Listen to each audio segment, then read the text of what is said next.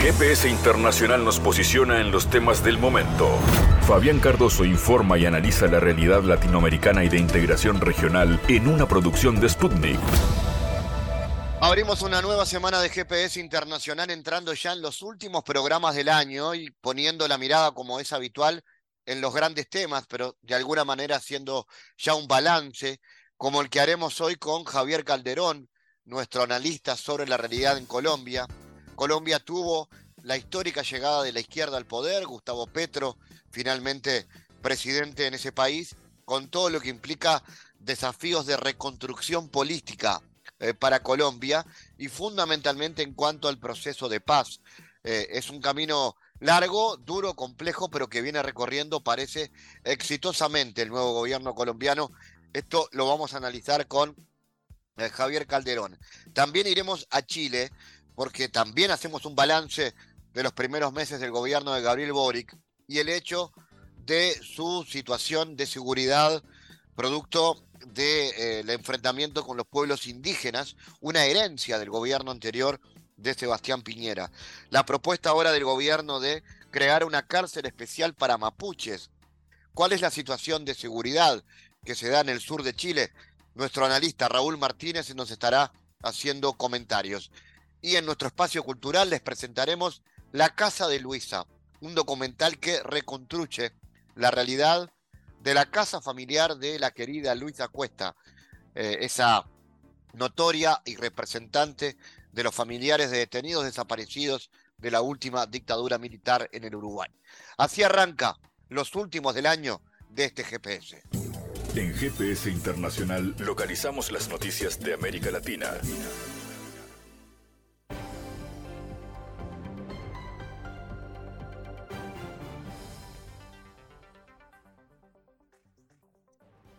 Momento ahora de noticias. En Colombia se registraron 7.772 muertes violentas a manos de sicarios en el año 2022. Pese al descenso de estos crímenes respecto al año anterior, la situación es preocupante en algunas ciudades colombianas, donde los casos se triplicaron. Según datos de la policía, se registraron 7.772 asesinatos cometidos por sicarios desde enero hasta el 20 de diciembre, un 2.77% menos que en el 2021. Pese a la disminución de casos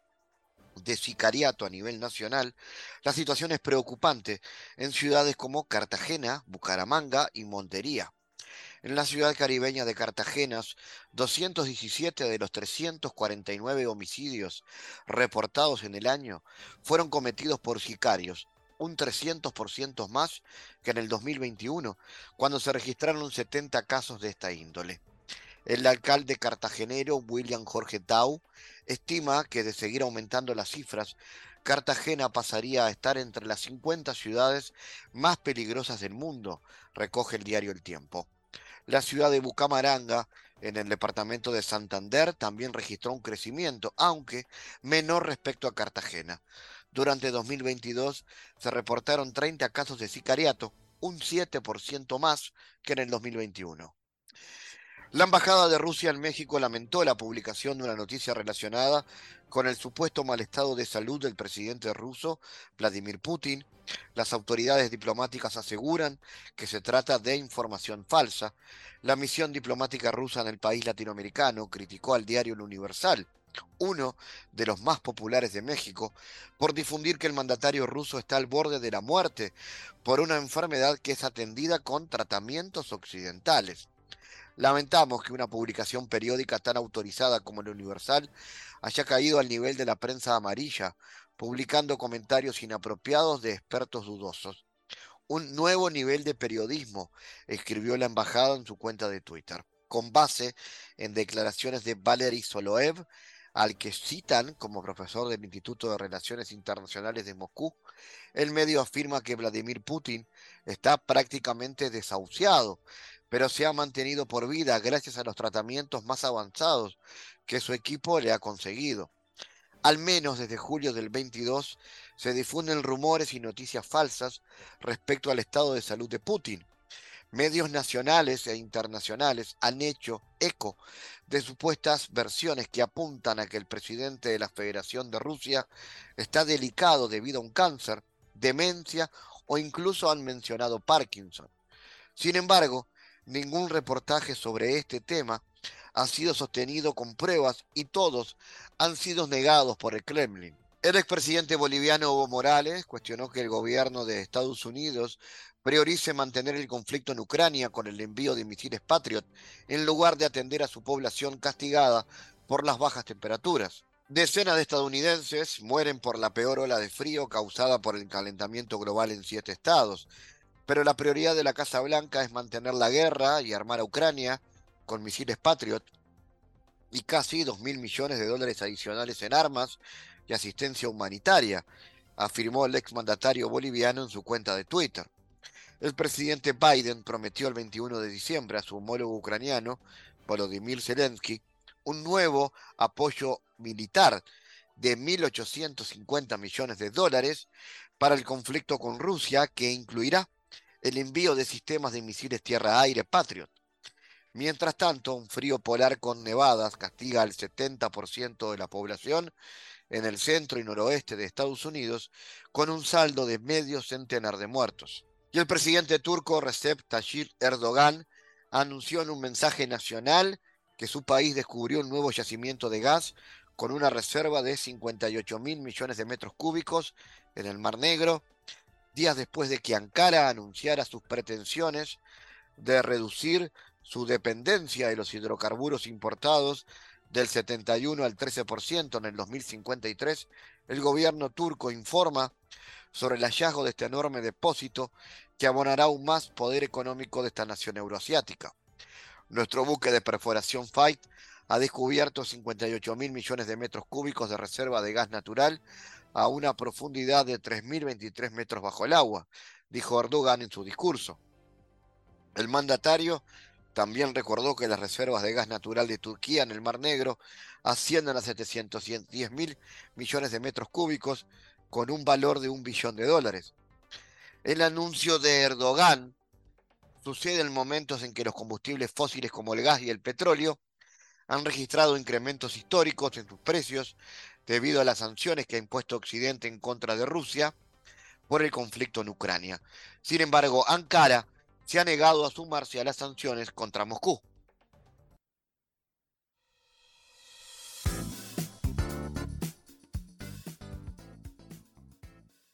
Bueno, este 2022 quedará en la historia de Colombia como el año que eh, llegó finalmente la izquierda al gobierno de la mano de Gustavo Petro y en la que se iniciaron una serie de reformas profundas que apuntan a construir un nuevo país. Pero el proyecto recién comienza y los desafíos son enormes. En un país azotado por un conflicto interno de décadas, una de las principales banderas de Petro fue su promesa de alcanzar una paz total, un fin definitivo a la violencia. De acuerdo con el Instituto de Estudios para el Desarrollo de la Paz, durante el gobierno de Iván Duque, la violencia se recrudeció. Fueron asesinados 957 líderes sociales, se registraron 220 casos de desaparición forzada y hubo 313 masacres que dejaron 1.192 víctimas. Esta violencia y el intento de hacer una reforma tributaria que atacaba directamente el bolsillo de los más pobres llevó a una serie de protestas que fueron reprimidas con dureza, pero que impulsaron aún más a la población a volcarse masivamente a votar por Petro en búsqueda de un cambio. Para analizar la coyuntura política del país y las perspectivas en lo que se viene, estamos en contacto con el investigador colombiano Javier Calderón. Javier, ¿qué balance se puede hacer de lo que significó este año en la historia política de Colombia y qué implicaciones tiene para esta sociedad este cambio de época que supone la llegada del progresismo al poder? Hola Fabián, muchas gracias por la invitación. Bueno, yo creo que el balance del, 2022 es el del retorno a la política en Colombia, el del retorno a la deliberación, a la inclusión de sectores políticos que históricamente habían estado por fuera de las decisiones y de, del escenario de la gestión del gobierno en el país. Y digo que hay un retorno a la política porque los últimos cuatro años del gobierno de Duque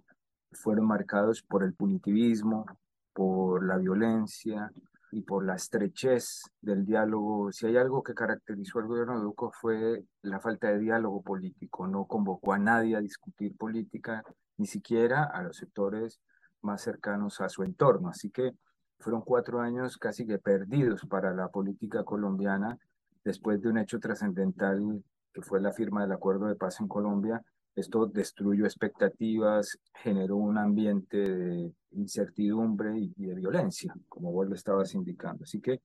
después de esos cuatro años, lo que vivimos en el 2022 fue el retorno a la política, a la discusión, a la deliberación y por supuesto vimos cómo la sociedad colombiana mutó, se transformó, fue una suerte de, de metamorfosis política que no es espontánea, que vino construyéndose con mucha paciencia, con mucho trabajo, con mucho esfuerzo por los sectores populares, organizaciones sociales, partidos políticos,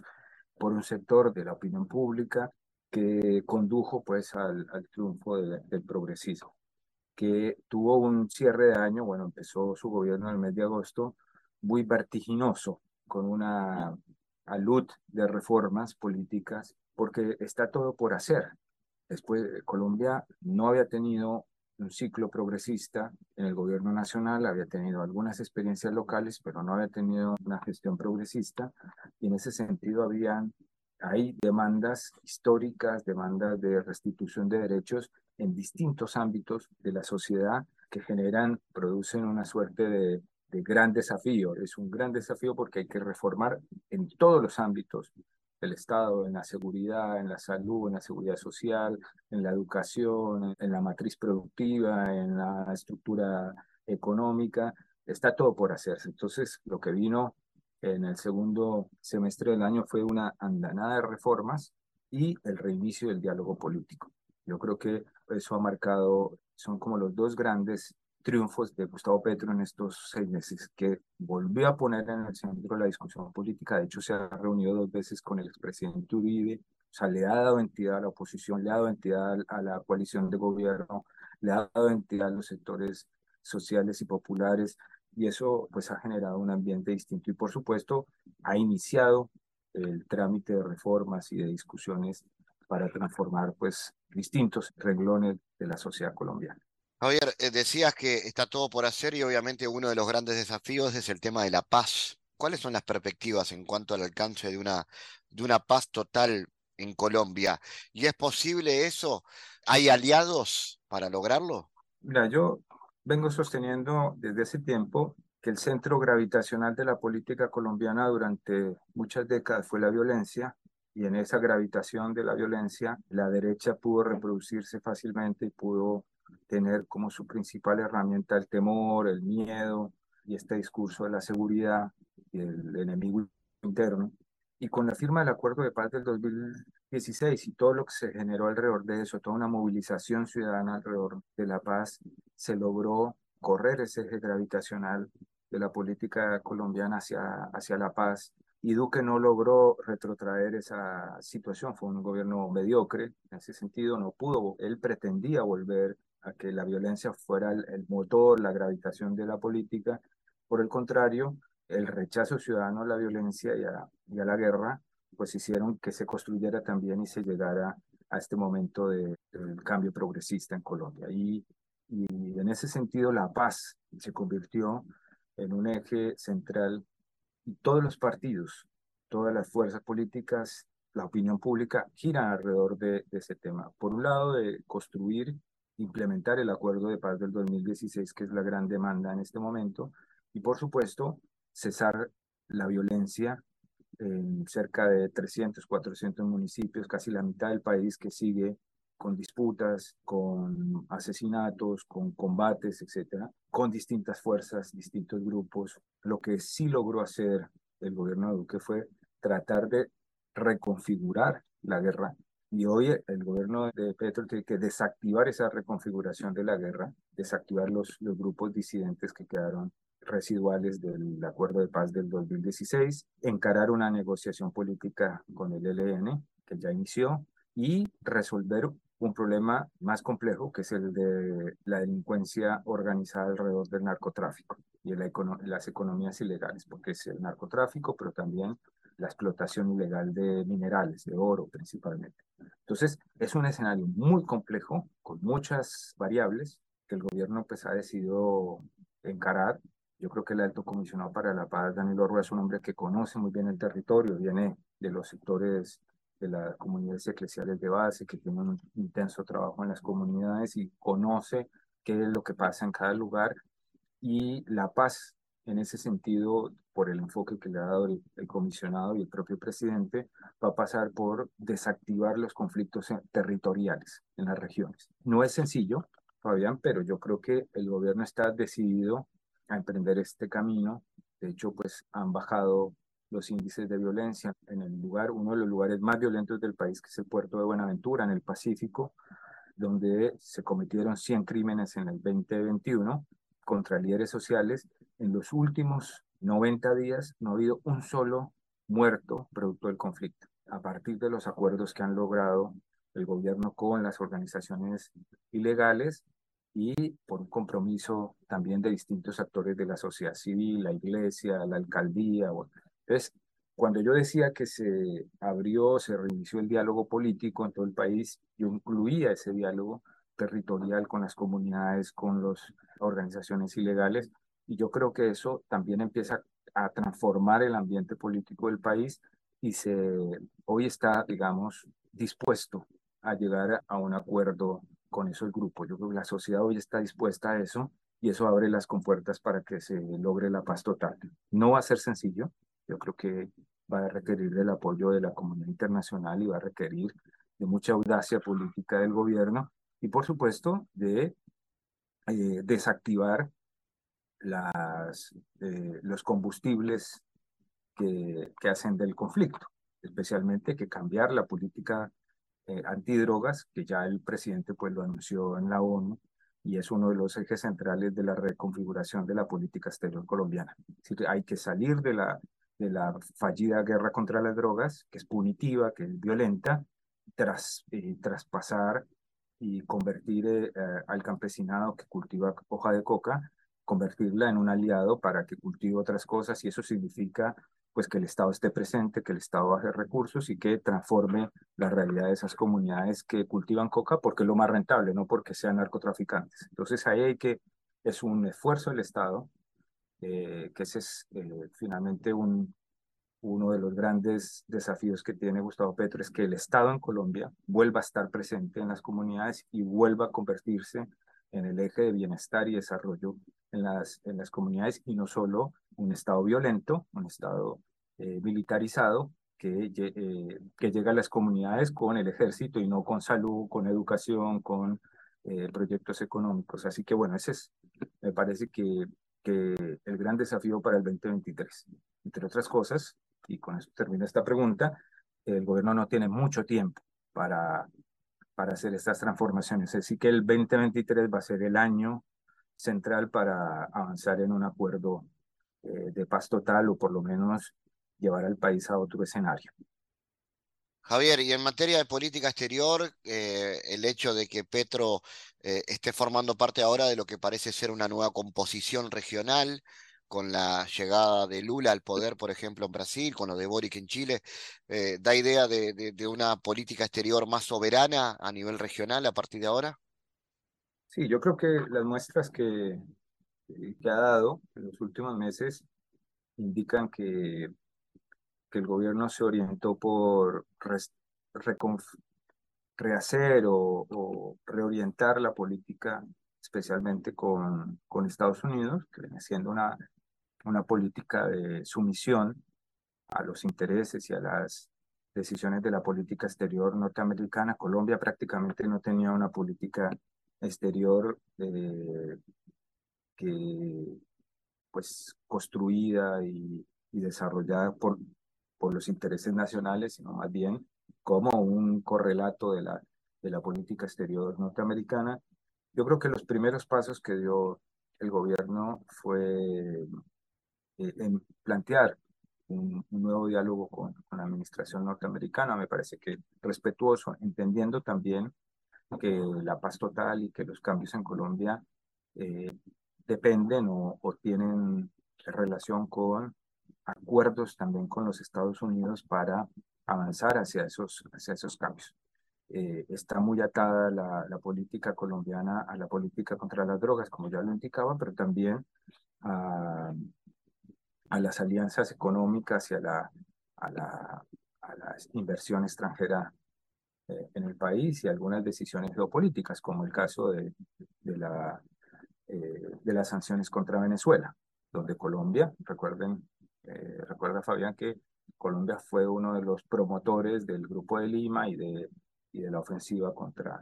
contra Venezuela. Entonces, yo creo que eh, todo eso empezó a desactivarse en estos cuatro meses, producto también de una serie de decisiones de, de, Colombia respecto de la política exterior. Primero, que tiene que salir de la, de la eh, política eh, de la guerra contra las drogas y eso significa renegociar y discutir con Estados Unidos cuál va a ser el futuro de ese de, de, la lucha global contra el tráfico internacional de estupefacientes, que es un problema de todos los países, no es un problema en Colombia. Eh, después pasar por, por construir eh, un respeto por las instituciones y por, por América Latina y en ese marco pues ya restableció las relaciones con, con Venezuela, se incorporó a la CELAC, digamos, Colombia está hoy eh, en el en el escenario internacional eh, jugando a favor de la integración, jugando a favor de, del respeto por las decisiones soberanas de los países y, por supuesto, enfrentando, eh, como ocurrió con su posicionamiento respecto de Perú, enfrentando las estrategias de destituyentes que tiene la derecha en la región, especialmente el tema de, de, la, de la guerra judicial. Entonces me parece que ahí Colombia está jugando un,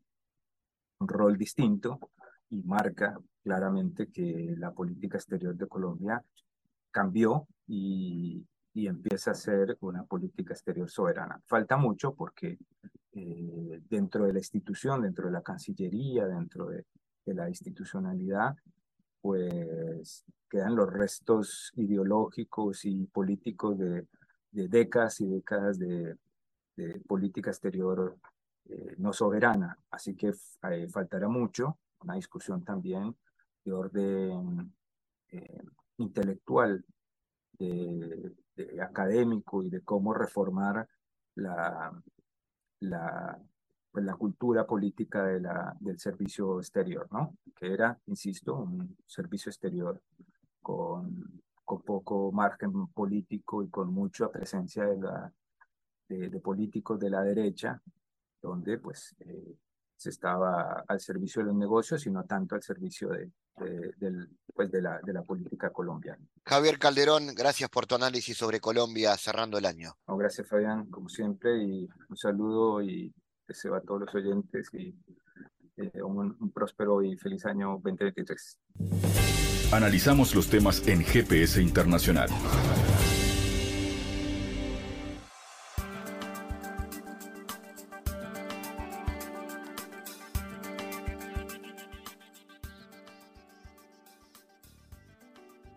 Ministerio de Justicia de Chile analiza la posibilidad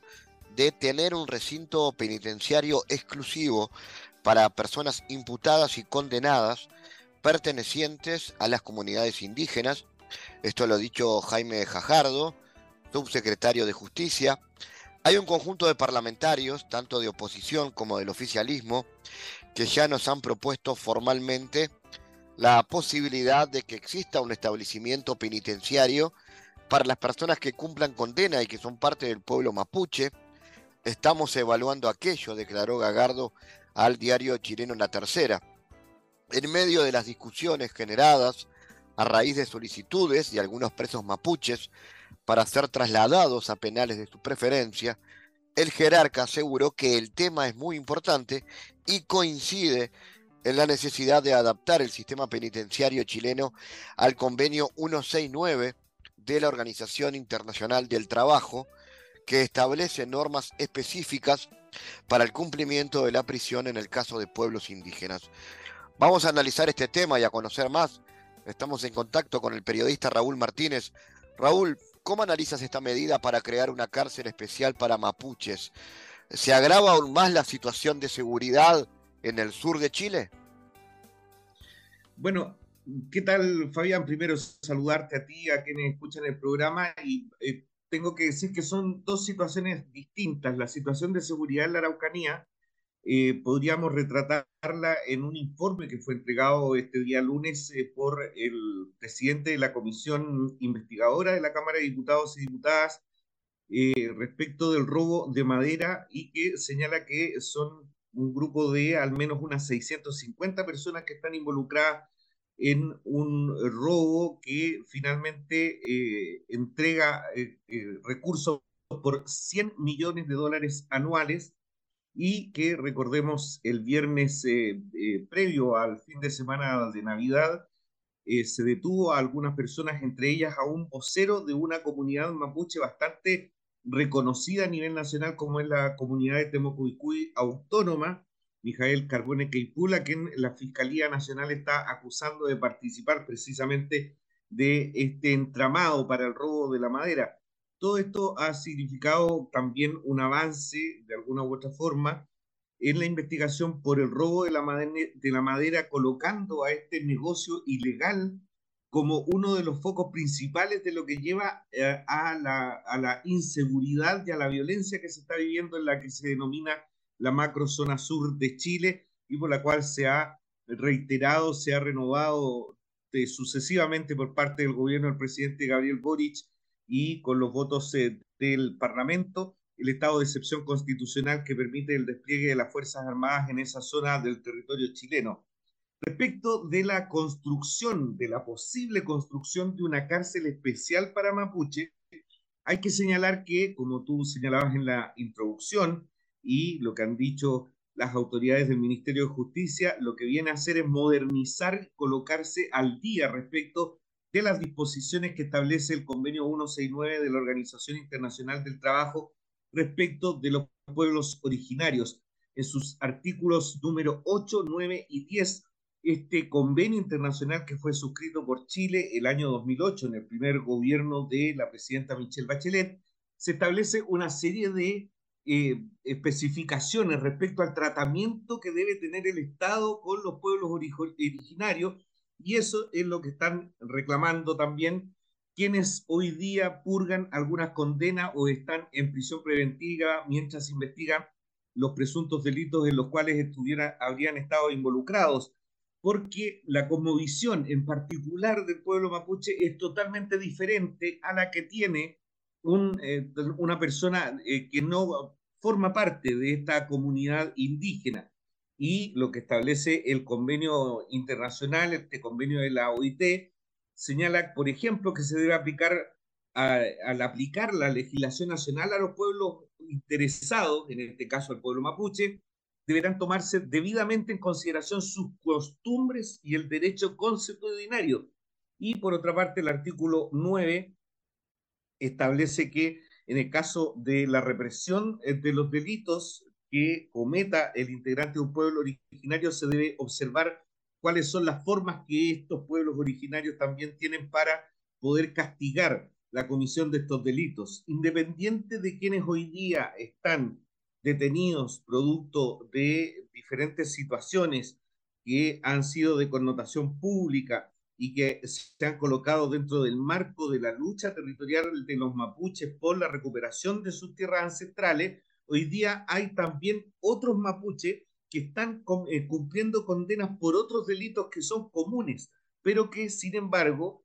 tratándose de lo que plantea el convenio 169 de la OIT, deberían ir a una cárcel especial para poder dar cuenta de sus costumbres, de sus usos y también de sus condiciones sociales y culturales. Así que esta construcción, esta eventual construcción que se, está evaluando, eh, hay que verla en ese contexto como un paso adelante en la modernización y también en el cumplimiento de lo que plantea el convenio internacional de la OIT. Raúl, en cuanto a, a lo que pasó con gestiones anteriores, ¿Cómo actuó el gobierno de Piñera al respecto? ¿Le dejó una bomba de tiempo el anterior mandatario, el presidente Boric, en la problemática con las comunidades indígenas? Bueno, los dos gobiernos de Sebastián Piñera lo que se dedicaron a hacer fue eh, eh, eh, una represión que se profundizó aún más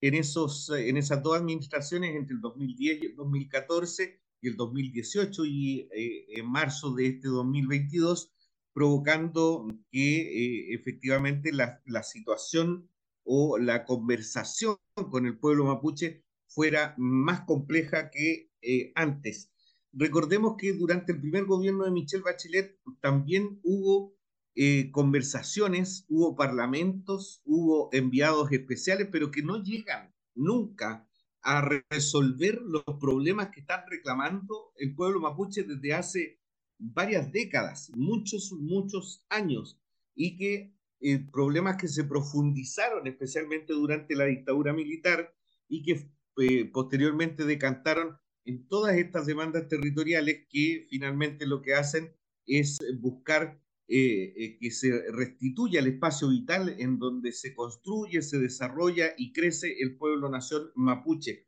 Sin embargo, la respuesta estatal, no solamente del gobierno de Sebastián Piñera, sino que con Ricardo Lagos, con Michelle Bachelet, en ambas administraciones, fue represión, fue el despliegue de fuerzas especiales de carabineros hasta llegar a, la, a que se decretara el estado de excepción constitucional por parte del gobierno de Sebastián Piñera, desplegando fuerzas militares que inicialmente lo que hicieron fue un amplio despliegue de represivo en contra del pueblo mapuche y que no va a concluir hasta que no se reconozca constitucionalmente al pueblo nación mapuche como parte integrante del territorio en esa parte de Chile. Hay que señalar que en, América Latina el único país que no tiene un reconocimiento constitucional explícito de sus eh, pueblos originarios es Chile, teniendo eh, nueve eh, pueblos originarios del norte de, Chile, en la frontera de, Chile con Perú y Bolivia, tenemos a los pueblos aymara, al pueblo, eh, a los pueblos atacameños, al pueblo de Aguita más al sur, a los mapuches en sus diferentes eh, vertientes según los territorios que van habitando y posteriormente también en el sur más austral con los cahuéscar que entregaron una visión respecto de lo que fue la aniquilación por parte del Estado chileno eh, durante la época de la colonización de esos territorios y que fue bastante dura y que se hizo en el marco de la Convención Constituyente eh, que conocimos hasta el mes de julio último de este 2022. Así es que es una situación que se tiene que abordar y que lamentablemente en el proceso constituyente que se va a seguir desarrollando durante el próximo año, al parecer, no va a ser tomado en cuenta a pesar de existir la firma de este convenio 169 de la OIT por parte del Estado chileno que lo que hace es reconocer a los pueblos originarios, pero habrá que ver cuál va a ser el contenido de esa propuesta constitucional que seguramente vamos a tener ya el 2023. Raúl, eh, hablemos de la situación general eh, de Chile, la situación política, el balance que se puede hacer de estos primeros meses del gobierno del Boric y también las perspectivas que se puedan venir eh, a futuro, tomando en cuenta un cambio de eje, si se puede llamar así, eh, a nivel progresista en la región, con justamente con este triunfo de Boric en Chile, con Petro en Colombia y con Lula en Brasil. Sí, el fin de semana previo a la Navidad, eh, Fabián, hubo un incendio muy grande en la ciudad de Viña del Mar, ahí al lado del puerto de Valparaíso, en la zona central de Chile, eh, a unos 120 kilómetros hacia el oeste, de, hacia el poniente de Santiago, de la capital, en donde eh, cientos de familias quedaron sin nada, absolutamente sin nada. Y lo que ha hecho el gobierno del presidente Gabriel Boric es disponer de una gran cantidad de recursos, decretando estado de emergencia y de catástrofe, permitiendo la movilización precisamente de esos fondos para la reconstrucción de las viviendas en un proceso progresivo, primero con viviendas de emergencia y posteriormente en la construcción de barrios que sean integrales y también en la entrega de bonos para las familias para permitir la reconstrucción que alcanzan más o menos los 1.500 dólares. Eh, algo que no había sido visto en otras catástrofes, a pesar de que sí se habían entregado bonificaciones y también se habían movilizado recursos, pero finalmente lo que había hecho el, el Estado era hacer un primer acercamiento hacia los lugares en donde se había producido estas catástrofes y, después que cada uno se arreglara como pudiera, ¿no? Sin embargo, hoy día lo que se ve es una apuesta integral por parte del gobierno a través de los recursos estatales para poder avanzar y mejorar las condiciones de vida de esas personas. Eso puede retratar de alguna manera cuál es la intención que tiene el gobierno del presidente Gabriel Boric. Sin embargo, la cruda realidad eh, ha llevado a que los temas más importantes se radiquen en aquellos en donde la derecha chilena tiene eh, la cancha a su favor, como es, por ejemplo, el tema de la seguridad y por otra parte el tema de la falta o, los problemas económicos que enfrenta Chile producto de la recesión a nivel global que se vive luego de dos años de pandemia y del frenazo de la producción a nivel internacional. Sin embargo, lo que ha hecho el gobierno del presidente Gabriel Boric es eh, permitir, de alguna u otra forma, que eh, se avance eh, dando un reconocimiento especial a las fuerzas policiales, entregando recursos especiales para la compra de equipamiento y también de vehículos que están obsoletos desde hace varios años y que ha sido reconocido por las propias policías. Por otra parte, en términos del crecimiento económico, se plantea que efectivamente en el primer trimestre del 2023 podría Chile entrar en un estado de recesión hay una situación compleja en algunos aspectos del mercado interno de, la construcción, por ejemplo, que genera mucho empleo. Sin embargo, el ministro de Hacienda, Mario Marcel, ha señalado que hay algunas señales que dan cuenta de que esa recesión no sería tan dura como lo que eh, se estaba esperando y que el crecimiento volvería ya a partir del segundo semestre del 2023 para levantar cabeza seguramente en el ejercicio fiscal del 2024. Este escenario se conjuga con lo que planteas tú, una, una situación geopolítica en América Latina diferente a la que estábamos viviendo hace algunos meses nada más, eh, con eh, Brasil, con Colombia, en donde los gobiernos progresistas lo que han buscado y el compromiso de Lula es avanzar en mejores condiciones eh, de la población, en mejorar la situación de la gente eh, y con, con señales que no dejan de llamar la atención, Fabián, como por ejemplo de que el día próximo, o domingo 1 de enero, cuando tome posesión Lula da Silva, ahí en el Parlamento brasileño, el presidente en ejercicio hoy día, Jair Bolsonaro, no va a estar va a estar en un resort en los Estados Unidos de su amigo Donald Trump. Es decir, esos gestos que da la ultraderecha latinoamericana de no acostumbrarse a la democracia, va a ser también un desafío al cual se tienen que enfrentar los gobiernos de Gustavo Petro en Colombia, de Gabriel Boric en Chile y por supuesto lo que esté ocurriendo en Brasil. Además, sabiendo de este intento de atentado de un grupo de bolsonaristas que quisieron hacer explotar un explosivo ahí a un camión de, combustible cerca del aeropuerto de Brasilia para buscar que se estableciera un estado de sitio, se movilizara al ejército y se impidiera a través de un golpe de Estado la llegada de o la vuelta de Lula da Silva al Palacio de Planalto. Así es que vamos a ver cuál es el escenario que se conjuga, cómo se engranan estos gobiernos democráticos o más progresistas, eh, también junto al presidente Fernández de Argentina, para hacer avanzar algunas alternativas democráticas y apuestas internacionales de integración para eh, colocarse, por supuesto, de frente al plano internacional, el escenario internacional que está convulsionado producto de los deseos eh, guerreristas de los Estados Unidos y la comparsa que por supuesto le hace la Unión Europea. Raúl Martínez desde Chile, gracias por estar en GPS. Que esté muy bien Fabián, un abrazo para ti y para la gente que escucha el programa. En GPS Internacional navegamos por la sociedad y la cultura.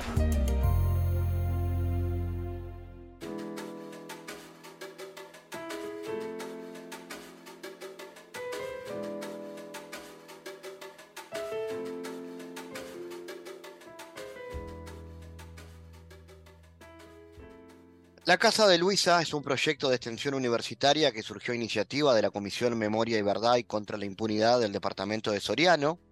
con el objetivo, perdón, de recuperar historias ocurridas alrededor de la Casa de Luisa Cuesta en la ciudad de Mercedes. El proyecto, que surge del Departamento de Historia Americana de la Facultad de Humanidades de la UDELAR, bueno, tiene como docentes responsables a Jimena Alonso y a Javier Correa. Estamos en línea con Javier Correa para conocer Primero que nada, Javier, ¿qué los motivó a contar esta historia y qué tiene de especial la casa de Luisa allí en Mercedes? Hola Fabián, bueno, gracias por, la preocupación y la invitación a hablar de, estos temas. Eh, bueno, en realidad la propuesta y la, idea la tenía la gente de la comisión, como decías al principio, que se contactó con nosotros en 2021 para ver si podíamos darles una mano desde el punto de vista tal vez más académico formal a estas ideas que cuando empezamos a hablar nos dimos cuenta que las tenían girando en la cabeza hacía mucho tiempo y después nos fuimos dando cuenta por qué. Eh, tanto Jimena como yo conocíamos el trabajo de la, de la comisión hacía mucho tiempo, pero nunca habíamos trabajado en, en conjunto o como parte de nuestras tareas docentes con ellos. Y ahí como el Servicio Central de Extensión de Actividades en el Medio tenía una convocatoria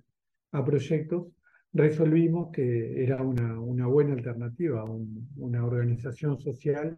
este, junto con un grupo de, docentes, de, en este caso la Facultad de Humanidades, nos presentamos a, a la convocatoria del proyecto, escribimos todas esas formalidades que tienen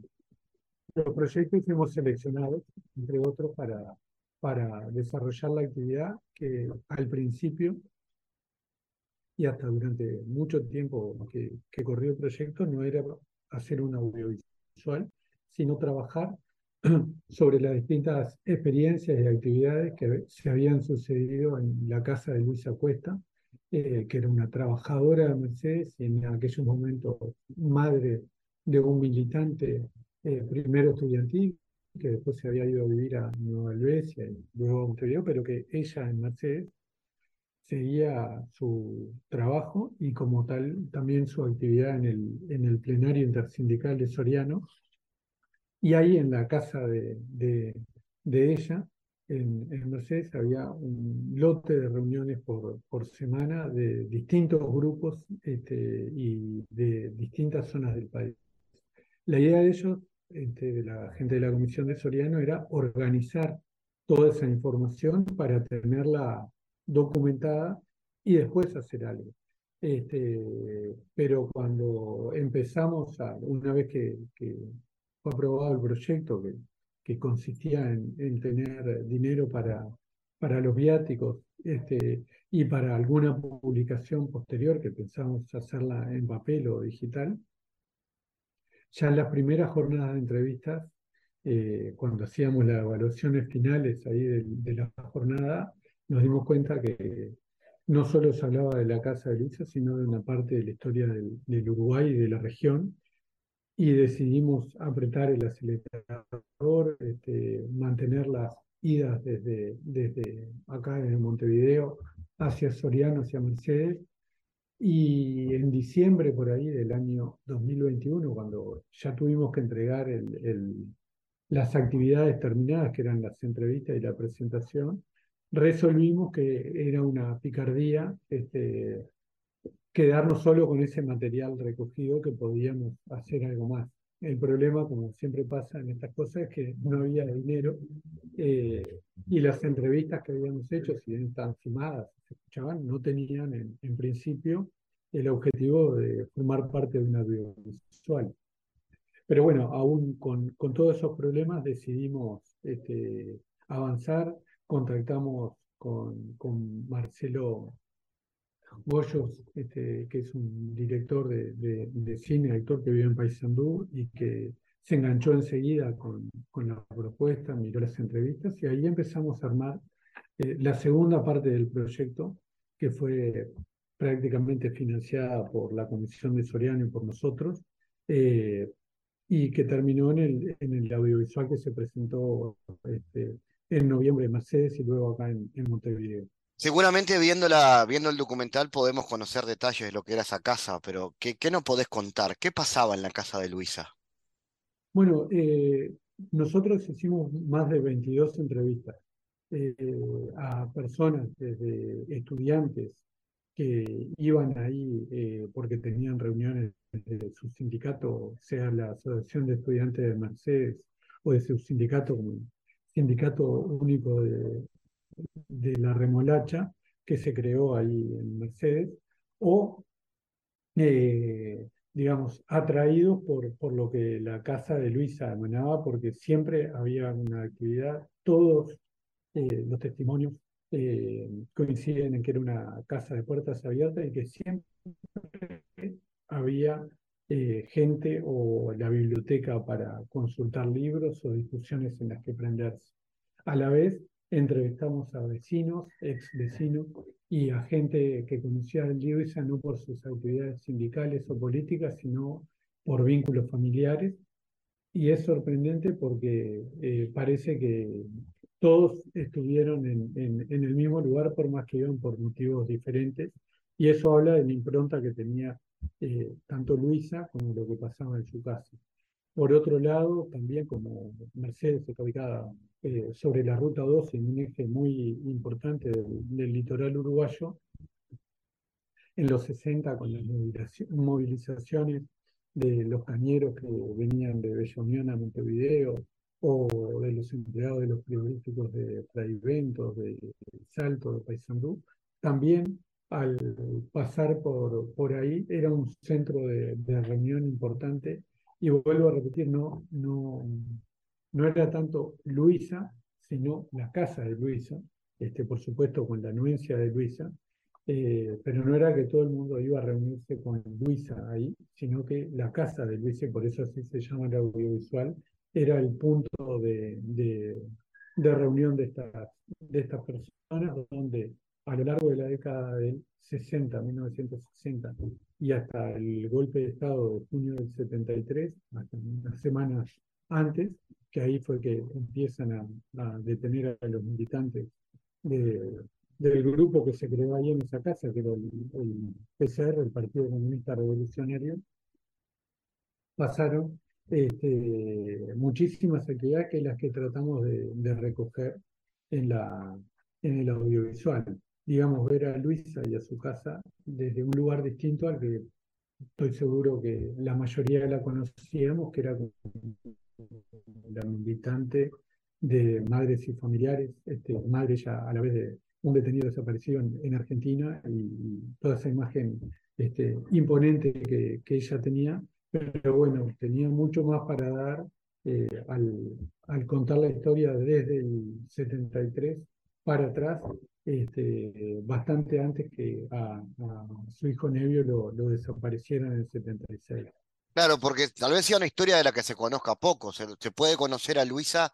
en sus caminatas de cada 20 de mayo, en su militancia en Montevideo, pero sin duda para, para esa figura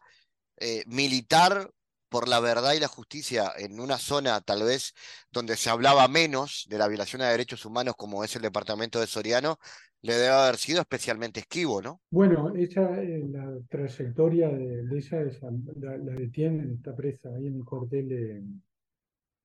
de, Mercedes por sus actividades sindicales y políticas, no por, por los vínculos con su hija en el 73. Después su hijo eh, en peligro se va a vivir con su familia a Buenos Aires y ahí en, en febrero del, del 76 es que lo hacen desaparecer y recién ahí Luisa eh, se va en principio a buscarlo y a acompañar a, su, nieta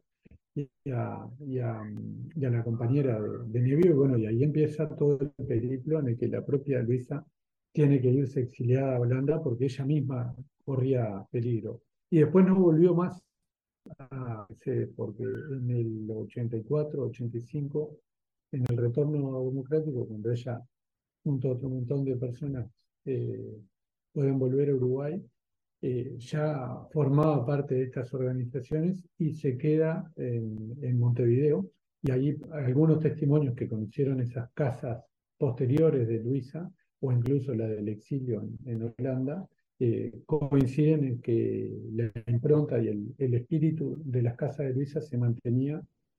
más allá del, lugar donde estuviesen ubicadas. Entonces, la militancia de Luisa en Mercedes una militancia sindical, política y fue una vecina sumamente querida por, por, sus vecinos, por la gente con la que trabajaba ella, eh, que tenía una relación hasta casi familiar. La Luisa que conocimos como militante de derechos humanos, digamos que empieza en, Holanda o tal vez en Buenos Aires y en Mercedes, volvía cada tanto, pero nunca vivió. ¿Qué crees que van a descubrir eh, con este documental las personas que bueno, no conozcan todas las facetas de Luisa. ¿Qué Luisa se muestra? Bueno, yo creo que pueden, este,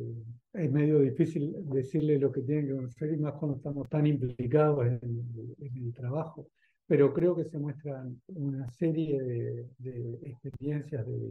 de, militancias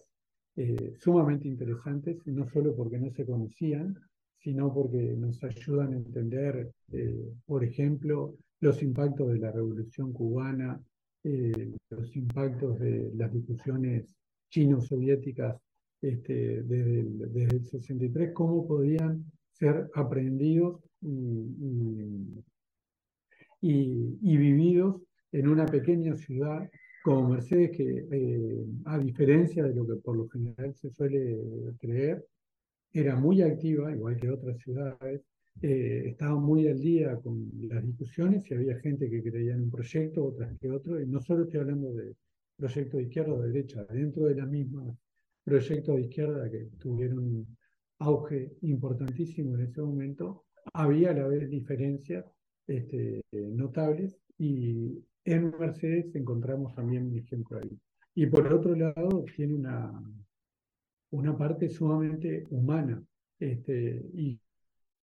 creo que nadie que haya conocido,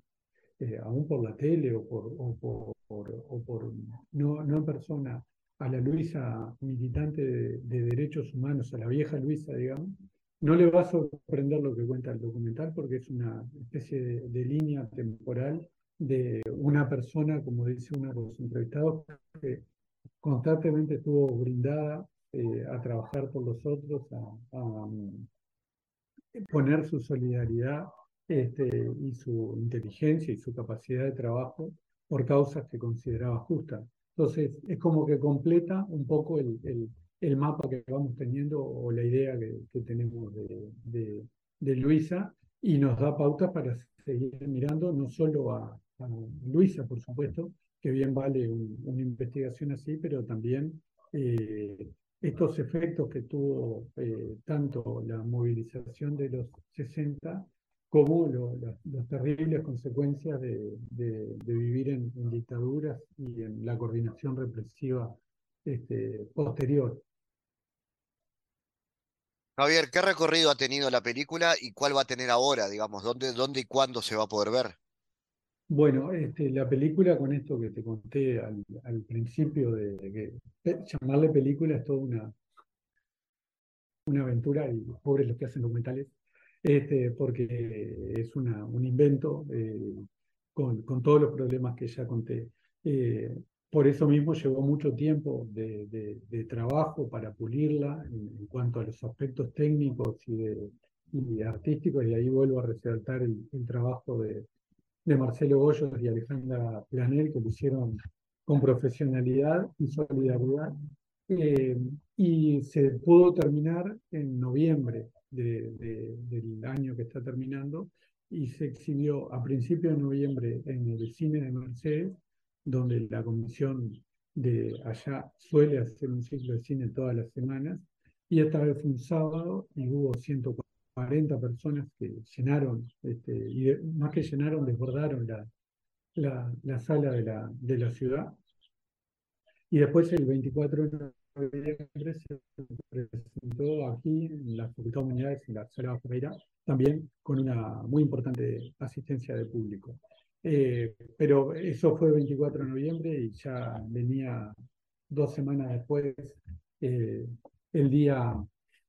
de los derechos humanos. En Soriano mantenían las actividades, tienen un memorial eh, fundado en el 2016 y este año además se cumplieron 50 años del asesinato de Joaquín Kluber, un estudiante de Mercedes que fue asesinado acá en Montevideo, pero que era oriundo de Mercedes, entonces tenían ya en la agenda un montón de actividades y eso eh, provocó que no pudiese continuar la, la, difusión del audiovisual por este año. Pero sí tienen pensado eh, que a partir del año siguiente, febrero o marzo, poder exhibir este, este audiovisual que dura 32, 33 minutos en distintos lugares del país donde, bueno, se tienen que comunicar con la gente de la, de la comisión a través de, la, de las redes y coordinar la, la, la, presentación, porque siempre se genera un intercambio, una, una conversación que es muy interesante porque digamos que el audiovisual eh,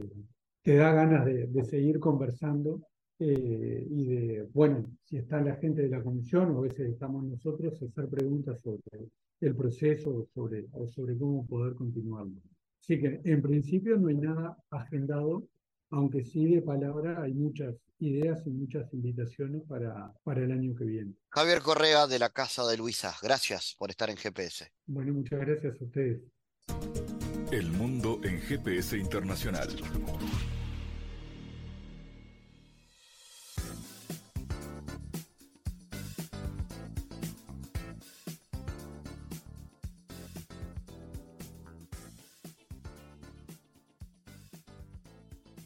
En diálogos geopolíticos analizamos diversos asuntos que atañen a la política mundial, desde el abordaje de los ámbitos multilaterales de articulación política a nivel global hasta las cualidades y los propósitos de las configuraciones regionales, tanto en América Latina así como en otras regiones. Nuestro objetivo es poner foco a una gran diversidad de temas que atañen a la geopolítica en el mundo contemporáneo. Para eso vamos a recibir a Santiago Caetano, aquí en GPS. Bienvenido, Santiago.